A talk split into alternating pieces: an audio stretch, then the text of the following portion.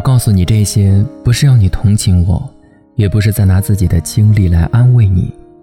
我觉得，人的一生必定有不同的挫折，痛苦过，难受过，哭过，最后还是要努力向前。也许过了很多年，回头再看，会发现，原来我们曾经执着的事情，其实大概很微不足道。Goodbye to you, my trusted friend. We've known each other since we were nine or ten. Together we've climbed hills and trees.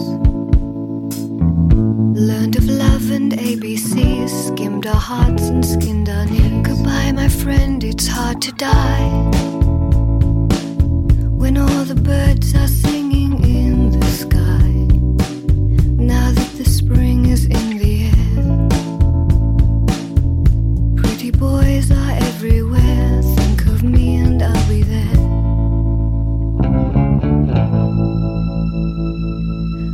Goodbye, Papa, please pray for me.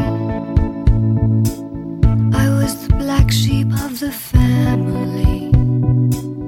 You tried to teach me right from wrong.